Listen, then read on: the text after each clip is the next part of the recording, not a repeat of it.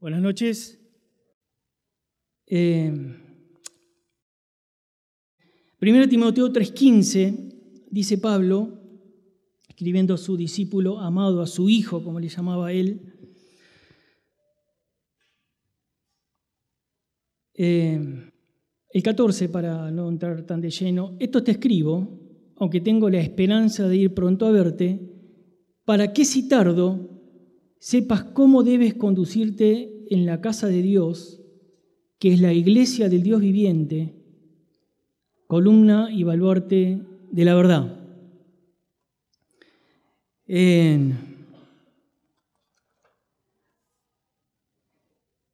Me llamó la atención porque eh, ahí encuentro términos o palabras con una significancia importante y me parece que eh, son dignas de que consideremos y estudiemos algunos términos, como decía recién. Eh, el principal concepto y que formaba un poco parte del título que Ale Mulki me lo cambió como cinco veces, es que Pablo le va a decir a Timoteo esta frase, sepas cómo conducirte, sepas cómo conducirte, que si tardo, para que si tardo, sepa cómo debes conducirte. Eh, es importante esto porque, hermanos, eh, Pablo le va a señalar dónde Timoteo debía saber conducirse, y es en la casa de Dios. Y después, dando énfasis, vuelve a decir eh, Pablo nuevamente que la casa de Dios es la iglesia del Dios viviente, columna y baluarte de la verdad que esto Daniel explicó bien clarito el martes. Em, en primer lugar, la, primera oración dice para que si tardo, es decir, que Timoteo en su juventud debía reemplazar a Pablo en algo, ¿no? Dice que si tardo sepas cómo. Es decir, yo no voy a estar, no voy a poder llegar. Si no llegase a tiempo, te pido que, en definitiva, le estoy viendo, reemplazame. Y para reemplazarme vas a tener que saber cómo hacerlo. Entonces le dice, sepas cómo conducirte. Pensaba, creo que lo primero que me viene a la mente es cuando hablamos de conducir, eh, quizás muchos de acá conducen un automóvil. Imagínense si condujéramos por la ciudad o por, la ruta y no entendiésemos o no supiésemos las, las, las, las reglas, las señalizaciones, ¿no? Sería medio caótico, ¿no? ¿O no, Claudia? Sería un caos, ¿no? Imagínate quien no respete, el, quien no entiende los colores de los semáforos, eh, los carteles, las señales, etcétera, etcétera. Estuviésemos en la ruta, velocidades máximas, mínimas, etcétera, etcétera. Sería un caos. Y esta palabra, conducirse, significa, eh, en este texto, en este lugar, manera de vivir, manera de comportarse, de comportarse. Entonces otra vez, Pablo le dice a Timoteo, mira Timoteo, si me tardo, tenés que saber cómo conducirte. Entonces, no es así nomás la cosa, no es que Timoteo podía hacer lo que quería y decir lo que quería o lo que le venía a la mente o lo que sentía. Y profundiza Pablo y le dice, ¿en dónde tenés que saber cómo conducirte? En la casa de Dios en la casa de Dios. ¿Qué es qué? Que es la iglesia del Dios viviente. ¿Y qué es la iglesia del Dios viviente? Es la columna y es el baluarte de la verdad. No sé si lo dijiste bien el martes, yo no me acuerdo. Sí, sí mencionaste bien lo, de la columna, que yo no lo había visto así. La verdad que bárbaro. Eh, Daniel decía, para quien no lo escuchó, la columna es no especialmente esta, columna que vemos acá que sostienen eh, la estructura y el peso del techo, sino es para levantar en alto, no Daniel si me equivoco, ¿no? Para levantar algo en alto, ¿no? La iglesia levantando la verdad o el misterio que sigue ahí más adelante, el ciclo siguiente de la piedad, levantándola bien en alto. Y el baluarte, el baluarte, eh, es en las fortificaciones antiguas, Perdón, Dani, si justo me Metideo estaba cocinando para mis muchachos el martes mientras te estaba escuchando. Eh, es, la, es, un lugar, es una, en, las, en los ángulos de las, de las fortificaciones, es unas, como unas torrecitas que sobresalían en estas edificaciones. Este es el marco que le da Pablo a Timoteo, hermano. Entonces dije, che, qué bueno estaría que sepamos cómo conducirnos en la casa de Dios. Imagínate, o sea, todos sabemos obviamente que la casa de Dios no, son las cuatro paredes en las que estamos acá, ni este techo, sino estamos hablando de la iglesia espiritual, ¿no? Como bien le dice Pablo, que es la iglesia del Dios viviente. Entonces, evidentemente, hermanos, hermanas, hay una forma de conducirme en la casa de Dios. Hay una forma.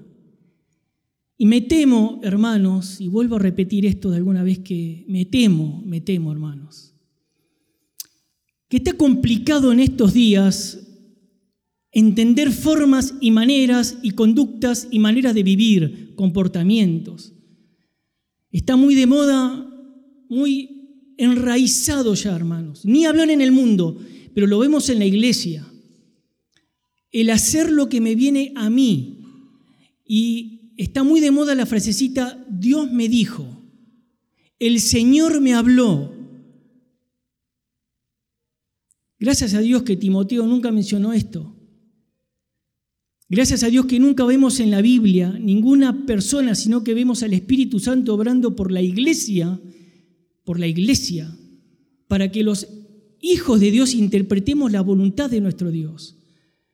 Entonces, hermanos, y quiero especialmente esta noche hablarles a los jóvenes, a nuestros chicos, a quienes nos van a preceder, hermanos, que hay una forma de conducirnos en la casa de Dios, que dijimos que es la iglesia del Dios viviente. Creo que esto le da la importancia que, que amerita el, tema. No voy a hacer un estudio eh, exegético eh, de lo que es la iglesia, porque llevaría muchísimo tiempo, dijera Juan, necesito seis meses. Cosas muy sencillas, muy sencillas. ¿eh?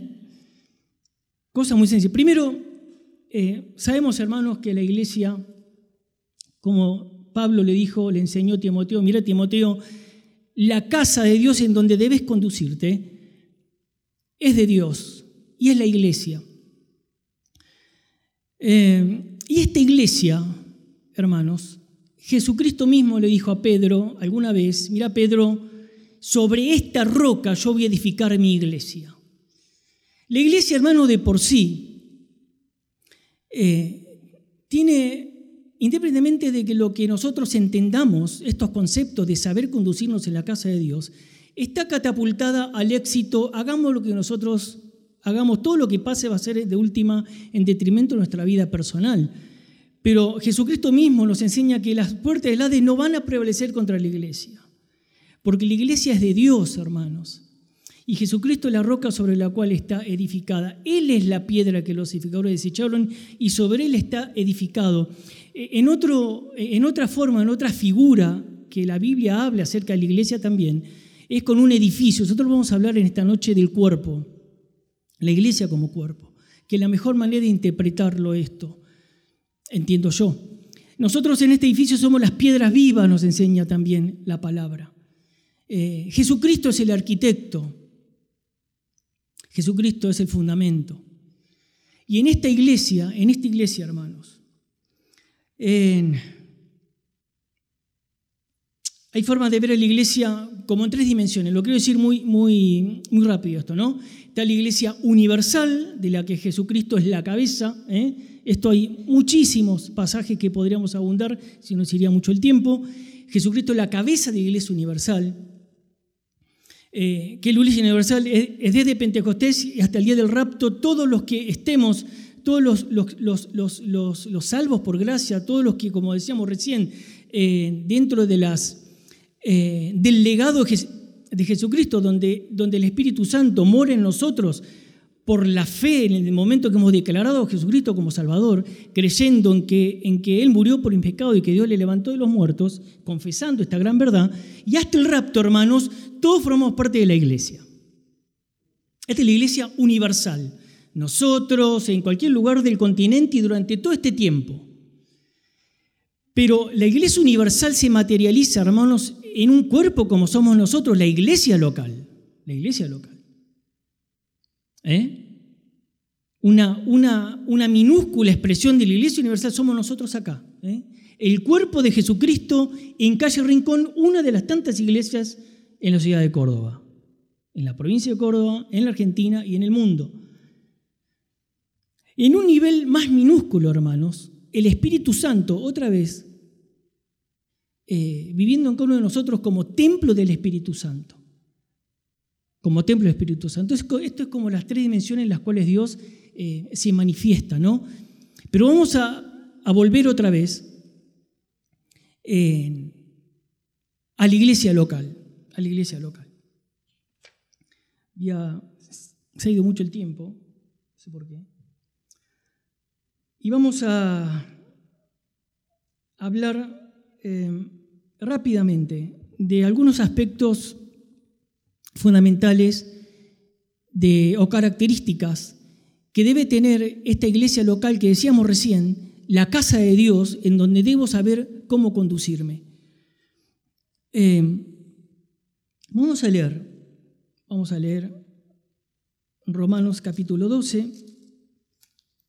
Ustedes ya saben, muchos saben que vamos a leer Romanos 12, 1 Corintios 12, lo vamos a quedar en 1 Corintios 12, pero en Romanos 12, porque la primera vez que Pablo eh, hace esta mención,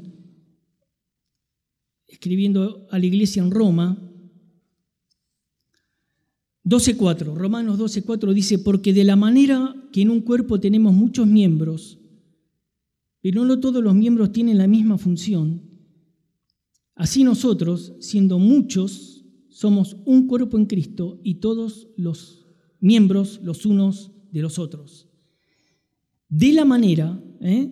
que en un cuerpo tenemos muchos miembros, pero no todos los miembros tienen la misma función, así nosotros siendo muchos somos un cuerpo en Cristo.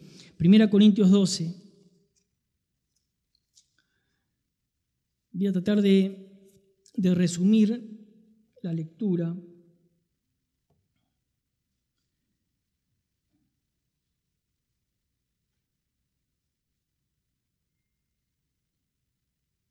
12, versículo 13. 12, 13. 12, 12, perdón. Dice, porque así como el cuerpo es uno, y note usted la cantidad de veces que va a decir Pablo acá, va a utilizar el término o la expresión un, un o uno. Porque así como el cuerpo es uno y tiene muchos miembros, pero todos los miembros del cuerpo, siendo muchos, son un solo cuerpo, así también Cristo, porque por un solo espíritu fuimos todos bautizados en un cuerpo, sean judíos o griegos, sean esclavos o libres, y a todos se nos dio a beber de un mismo espíritu.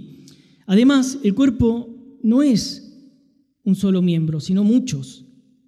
Si dijera el pie, ¿por qué no, porque no soy mano, no, no soy del cuerpo? ¿Por eso no será del cuerpo? Si dijere la oreja, porque no soy ojo, no soy del cuerpo, por eso no será del cuerpo. Y si todo el cuerpo fuese ojo, ¿dónde estaría el oído?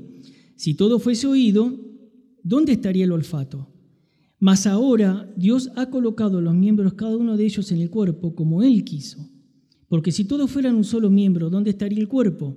Pero ahora son muchos los miembros, pero el cuerpo es uno solo. Ni el ojo puede decirle a la mano no te necesito, ni tampoco la cabeza a los pies no tengo necesidad de vosotros. Antes bien los miembros del cuerpo se padecen, que padecen, que parecen más débiles, son los más necesarios. Y aquellos del cuerpo, del cuerpo que nos parecen menos dignos, a esto vestimos más dignamente. Y lo que nosotros son menos decorosos se tratan con más decoro. Porque los que nosotros son más decorosos no tienen necesidad, pero Dios ordenó el cuerpo, dando más abundante honor al que le faltaba para que no haya desavenencia en el cuerpo, sino que los miembros todos se preocupen los unos por los otros. De manera que si un miembro padece, todos los miembros se duelen con él. Y si un miembro se recibe honra, todos los miembros con él se gozan. Vosotros pues sois el cuerpo de Cristo y miembros cada uno en particular. Versículo 31. Procurad pues los dones mejores, mas yo os muestro un camino aún más excelente. Y va a empezar el capítulo 13 que vamos, si nos da el tiempo, vamos a mencionar al final. Me voy a quedar en Primera Corintios en esta lectura. ¿Por qué, hermanos? Por la particularidad de la siguiente. Es eh, interesante que Pablo utilice la figura del cuerpo para hablar de la iglesia de Dios, que dijimos recién que es la casa de Dios, escribiendo a la iglesia en Corinto. ¿Por qué, hermanos? ¿Qué característica tenía la iglesia en Corinto? Mencióneme una. ¿Cómo, Rafa? Estaban divididos, divididos, ¿no? Otra. Inmoralidad, gracias Andrés. Otra, ¿cómo? Desorden, desorden. ¿Alguna otra más? ¿Se acuerdan? Que tiene que ver con lo anterior en el contexto que dice esto. ¿Cómo? Claro, la carnalidad y el partidismo hacía que fuese la división. Tenían un problema con, con, la interpretación de los dones, ¿no? Justamente Pablo empieza a hablar utiliza la figura del cuerpo porque le daban mayor preponderancia a un don no operativo que era el de lenguas. Entonces viene esto, entonces tenían una serie de cosas. Ahora, fíjense, hermanos, a la iglesia. Y no hay duda que eran iglesia, hermanos, porque Pablo se refiere a ellos como a los santos, a los santificados. Pero ahí nomás en el capítulo 1 le dice, hermanos, les ruego en el nombre del Señor Jesucristo que no haya división entre ustedes, sino que sean de un mismo sentir, lo mismo que escriben Filipenses a estas dos hermanas, eh, y... ¿Cómo estos nombres tan lindos que tenían? ¿Cómo eran? Evodia, gracias Claudia. Y le dice, sino que sean perfectos en unidad, le dice Pablo, y de una sola mente le va a decir. Y en el capítulo 3 le va a decir lo que dijo Fer, eh, que ellos eran carnales, hermanos, eran carnales, eran inmaduros en la fe. Por eso había entre ellos contiendas, disensiones, envidias, celos, que atentaban contra la unidad. Entonces, ¿qué mejor ejemplo ¿Qué mejor ejemplo que Pablo podía utilizar que era el recurso del cuerpo? Andrés no podía dar lección acá de las características básicas que tiene que tener un cuerpo, un cuerpo. Pero básicamente, un cuerpo, a ver si tiene vitalidad. Es un organismo, porque está compuesto de un conjunto de órganos. Hay unidad hay unidad, pero también hay diversidad, como les explica Pablo, ¿no? Está compuesto por varios sistemas, sistema nervioso, digestivo, bla, bla, bla. No vamos a hacer ni, ni me corresponde ni, ni puedo. Obviamente está compuesto por miembros. Y hay, y hay un miembro que dirige el cuerpo, que es la cabeza, de lo cual dijimos recién se habla abundantemente en la iglesia, en las cartas apostólicas de Cristo como la cabeza.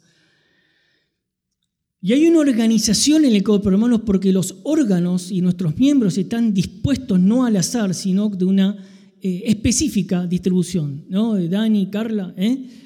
Eh, ahora, Decíamos recién que a esta iglesia, con estos graves problemas, especialmente el de división, ¿por qué, hermano? Porque en esta noche quisiera reparar, eh, hay cuatro funciones específicas, entiendo a, la luz de la palabra de Dios, que tiene la iglesia local, acá y en cualquier lugar, que es el de la unidad, el de la organización para que no haya desorden, el del propósito y el de la dependencia, hermanos. Me parece cuatro funciones elementales para que sepamos, volviendo al hilo de Timoteo, cómo conducirnos en la casa de Dios. Y quizás se nos vaya todo el tiempo pensando solamente en la unidad. Pero recordemos que la iglesia local, la casa de Dios, la iglesia del Dios viviente, necesita que su iglesia, hermanos, posea unidad, propósito, organización y dependencia. Y dependencia. para que sepamos cómo conducirnos. Miren, hermanos, si, si podemos utilizar una figura para en donde Dios intervino directamente, un ejemplo más que una figura. Cuando Dios forma a su pueblo, cuando le da entidad a su pueblo, sacándolo de Israel, ¿cómo fue ese transitar en el desierto, hermanos? Si tuviésemos que pensar en este tema que estamos hablando. ¿Cómo fue? Cada uno rajaba por su lugar, cruzaron el Mar Rojo y sálvese quien pueda. ¿Cómo fue, hermanos? ¿Cómo fue? ¿Cómo? Ordenados, ordenados, unidos. Había una cabeza que era Dios dándole eh, directivas y órdenes y mandamientos eh, e instrucciones a través de Moisés, que era el líder, a través de un líder espiritual que era Aarón. Había preceptos, había mandamientos, había un tabernáculo que nos habla cada parte, cada pieza de nuestro Señor Jesucristo, el, lugar santísimo, eh, la mesa de los panes, el altar del incienso, el candelabro, la fuente, todo habla del Señor tenían una forma de adorar, tenían un culto con un orden específico, había una tribu designada para ministrar en el, tabernáculo, había una forma de poner el campamento rodeando el tabernáculo, había un orden para, para, para avanzar. Esa es la forma que Dios se maneja, hermanos. Ese es el ejemplo que nos dio cuando tuvo que Él liderar un pueblo y llevar un pueblo durante en el desierto.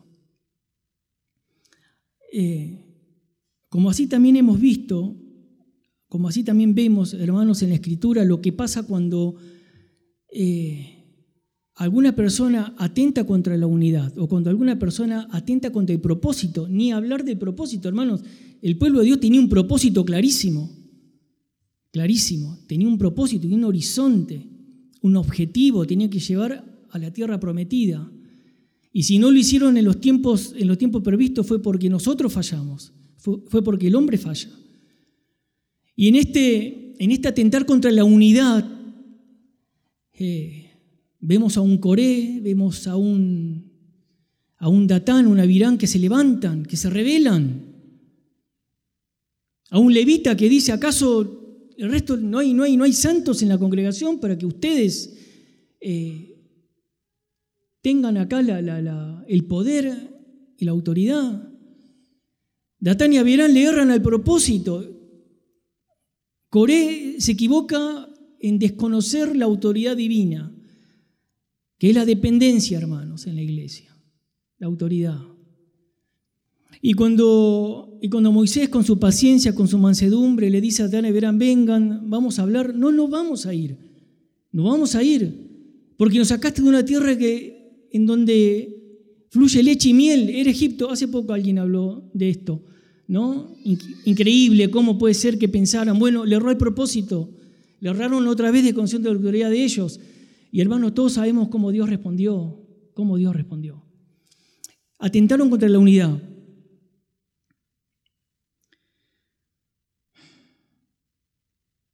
Y es tan importante la unidad, hermanos, tan importante la unidad, que hay algo que a mí me sorprendió siempre tan importante la unidad. Eh, ¿Que se acuerda de la Torre de Babel? ¿Cuál es la particularidad del éxito de la Torre de Babel? ¿Cómo? Sí, era una parte fundamental porque de hecho Dios para... Sí. Pero dice Dios, fíjense, no lo vamos a leer porque no todo, Está en Génesis 11, si no, no porque voy a leer solamente. Dice, cuando Dios ve que los hombres no estaban haciendo lo que Él les había pedido, que era justamente que, que, que, cubran la tierra, que se, que se reproduzcan y que, que conquisten, sino que los hombres decidieron concentrarse en un lugar. Versículo 6, Dios está hablando, ¿no? Allí en la Trinidad, en el cielo, y dice Dios, porque después el 7 habla en plural, dice, he aquí el pueblo es, ¿cuántos? Uno, uno hermanos. ¿Por qué eran uno? Porque los tipos dijeron, che, pusieron un propósito. Vamos a hacer una torre. ¿eh? Fíjense en cuál era su objetivo. Dice, vamos a edificar una ciudad y una torre cuya cúpide llega al cielo y no vamos a hacer un nombre, ¿eh? totalmente independiente del Señor y de sus planes. Entonces Dios cuando ve esto, y tal es así la unidad de estos hombres, que era espectacular verles en esta parte, en este sentido. Es decir, decían, che, vamos a hacer ladrillo, dale, vamos, hacemos. Nadie se oponía, nadie contradecía. Todos hablaban una misma lengua de por sí, ¿no? Y todos estaban unánimes, tenían un mismo sentir, un mismo pensar, un mismo objetivo, un mismo propósito. Por eso Dios cuando ve esto y dice, che, eh, y aquí el pueblo es uno y todos estos tienen un solo lenguaje. Nosotros recién contamos ocho veces la palabra uno y un. Y han comenzado la obra. Dice, y nada les hará desistir de lo que han pensado hacer. Miren, hermanos, si Dios dijera lo mismo de nosotros, del salón multiuso que estamos haciendo acá, que Hugo me decía el otro día, Hernán, el próximo anuncio, decir que por favor dejen de traer ofrenda porque nos quedó chico la sala de ofrendas, ¿no? Fíjense, hermanos, si Dios pensara lo mismo de nosotros en un objetivo y en un propósito, de esta forma. La unidad, hermano, es fundamental en el cuerpo, en la casa, en la iglesia de Dios. Ojalá tomáramos esta parte de ejemplo de estos hombres que en un sentir, en unidad, eh, lograron, tuvo que Dios confundir el idioma de ellos para que, a tal punto que no se entendiesen para que desistiese la obra. Pero volvamos a nuestros tiempos, a, nuestra iglesia, a nuestra amada iglesia. Eh, Hablamos del pueblo como ejemplo y la importancia de la unidad. Y hermanos, eh, bueno, ya se ha ido el tiempo, pero no quería dejar de mencionar estos otros puntitos que habíamos dicho que hace a la iglesia, a donde debemos conducirnos, a la iglesia local, como parte importante en su unidad, en su organización, en su propósito y en la dependencia y en la observancia de las autoridades. Em, la organización, hermanos, eh, como decíamos antes, cuando Pablo utiliza la figura del cuerpo donde se reúnen todas estas condiciones de unidad, organización, donde los miembros se complementan y no rivalizan entre sí, donde, eh, como decía Pablo, la, la, cabeza no le dice a los pies, no te necesito, ni la, ni la mano eh, ni el oído y los ojos, etcétera, etcétera, sino que se complementan en esta unidad, en este organismo que es un cuerpo y donde todos se necesitan unos a otros. Donde un miembro no tiene envidia de otro, donde un miembro se goza con el otro cuando le va bien y un miembro se duele cuando un miembro está mal. Eh, decía un autor, si yo me clavo una espina en el pie, eh, no digo, al pie le duele que se clavó una espina, ¿no? Sería como muy loco, ¿no? Si me clavo una espina en el pie, lo más probable es que con los ojos trate de identificar dónde está clavada la, la, espina y con las manos trate de extraer esa, esa espina, ¿no? Y así deberíamos ser nosotros, hermanos, como miembros de este cuerpo, que es la iglesia de nuestro Dios viviente. Pero hay una organización, hermanos. Eh, y esto, volviendo a lo que decía al principio, en cuanto a que eh, me temo, hermanos, que se nos ha introducido las formas en las que el mundo hoy interpreta las instituciones, por ejemplo, en donde pareciera que lo pro es tratar de ser eh, innovador y rebelándome contra las cosas y contra los formatos y contra los preceptos y como en la forma en que Dios ha organizado a la iglesia. Que reitero, hermano, no daría el tiempo, realmente es para estudiarlo con mucho tiempo. Pero nos basta con entender, hermanos, que hay una forma, como le dice a Pablo, a Timoteo. Timoteo, tenés que conducirte de una forma, no hay varias, hay una. El semáforo tiene tres colores, hermanos. Rojo, detenete. Amarillo, anda frenando. Verde, podés pasar.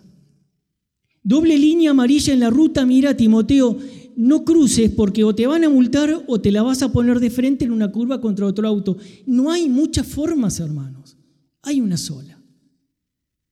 Observando la unidad, observando la organización. Y hermanos, si Dios te ha dado dones para y te ha dado y te hizo en este legado que escuchábamos recién, si entendiésemos el privilegio que es formar parte del cuerpo, hermanos. Como decíamos antes, estamos eh, eh, determinados al éxito. Vos, yo, en cualquier momento, vamos a estar en el cielo, hermano, nada lo va a impedir. Vos y yo formando parte de esta iglesia, que en otra forma de, verla es quien se le va a, a, ser presentada al Señor como su esposa en las bodas del Cordero. Y nosotros vamos a ser espectadores, hermanos. Ahora, mientras estemos acá, mientras estemos acá, conduzcámonos en la casa de Dios, guardando la unidad y en forma y la organización, hermanos. No podemos hacer lo que se me da la gana, hermanos, hablando mal y pronto. Hay una organización. La iglesia de Rincón tiene ministerios muy bien definidos. Gloria a Dios, hermanos, gloria a Dios. Ahora, imagínense, ¿no? Yo pensaba, imagínense si el cuerpo, nuestro cuerpo, tuviese la posibilidad de dividirse. Entonces luego dice, ponele que ahora está sentado acá, medio cuerpo tuyo. ¿Qué estaría haciendo la otra mitad? Imagínate si yo pudiese dejar un ojo en el sofá, ¿eh? Horacio Pinto estaría mirando ESPN ahí.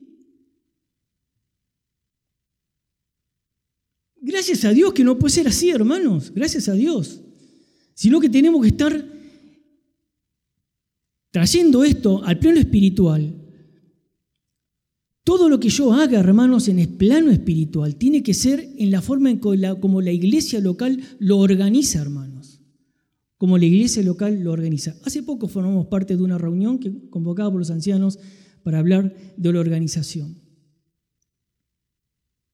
Entonces, hermanos, no vamos a poder seguir. Se ha ido la hora, disculpen por el tiempo. Eh, sepas cómo conducirte. Queridos jóvenes, nuestros chicos que son el futuro de la iglesia. Y donde cada vez van a estar más bombardeados por, eh, fíjense cómo empieza, el, cómo sigue Pablo allí en el capítulo 4 de Timoteo, pero vendrán, el Espíritu dice claramente que en los postreros tiempos vendrán quienes apostatarán de la fe, queriendo desarmar, hermanos, y tratando de desordenar la unidad, la organización, el propósito de la iglesia. Lástima que no pudimos hablar de ello. Pero hermanos, quiero terminar con esto. Quiero terminar con esto y quiero terminar como termina explicando Pablo a la iglesia en Corinto, enseñándoles del concepto de cuerpo como figura de la iglesia. Dice, yo le voy a mostrar un don que es más excelente que todos ¿Qué es el amor. ¿Qué es el amor? Muchas veces en la cena hablamos del amor. Pablo habló del amor, Juan oró por el amor especial, Pablito oró por el amor, cantamos del amor. ¿Y por qué el amor, hermanos? Porque la iglesia de Dios se compró por amor, se pagó con amor.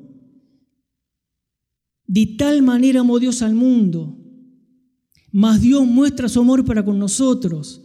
Es por amor, hermanos. Por eso que Pablo termina esto, eh, el capítulo 13 ahí, lástima que lo cortaron con un capítulo, en realidad el texto sigue, y Pablo le dice, miren, porque tanto hinchaban con las lenguas, que Pablo le dice, miren, si yo hablase lenguas humanas y angélicas y no tengo amor, y no tengo amor, vengo a ser como un metal que rocea encima lo que retiñe. Es como si yo agarrara el, palillo ahora, me pongo a darle a ese, al, al címbalo que está ahí, y Y entonces se te abren los oídos.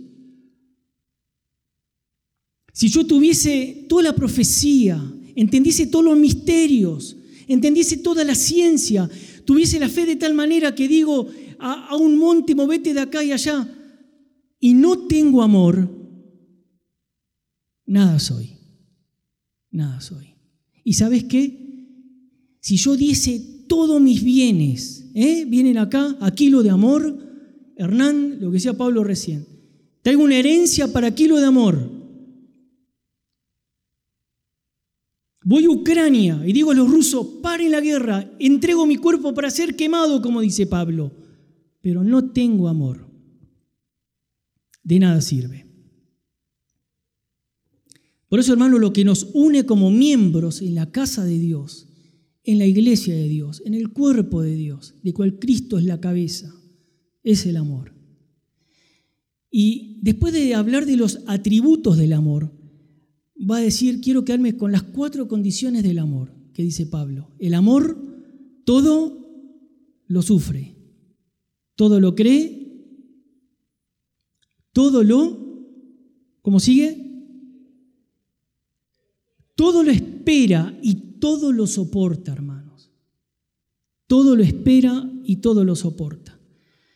Yo no sé, hermanos, si tenemos la iglesia ideal. Y a veces y me ha pasado, hermano, soy el primero, ¿eh? con tanta falta de temor, hablamos de la iglesia, hermanos. Y cuando entendemos lo que es la iglesia, que es la casa de Dios, del Dios viviente, no hablamos con amor, hermanos. Y tenemos que tener estas condiciones básicas. Que el amor, hermanos, es aquello que le va a dar vitalidad a nuestro cuerpo y la unidad y la organización y, el propósito. Esto es en amor, porque en amor fuimos adquiridos como pueblo, hermanos, por amor. Vamos a orar.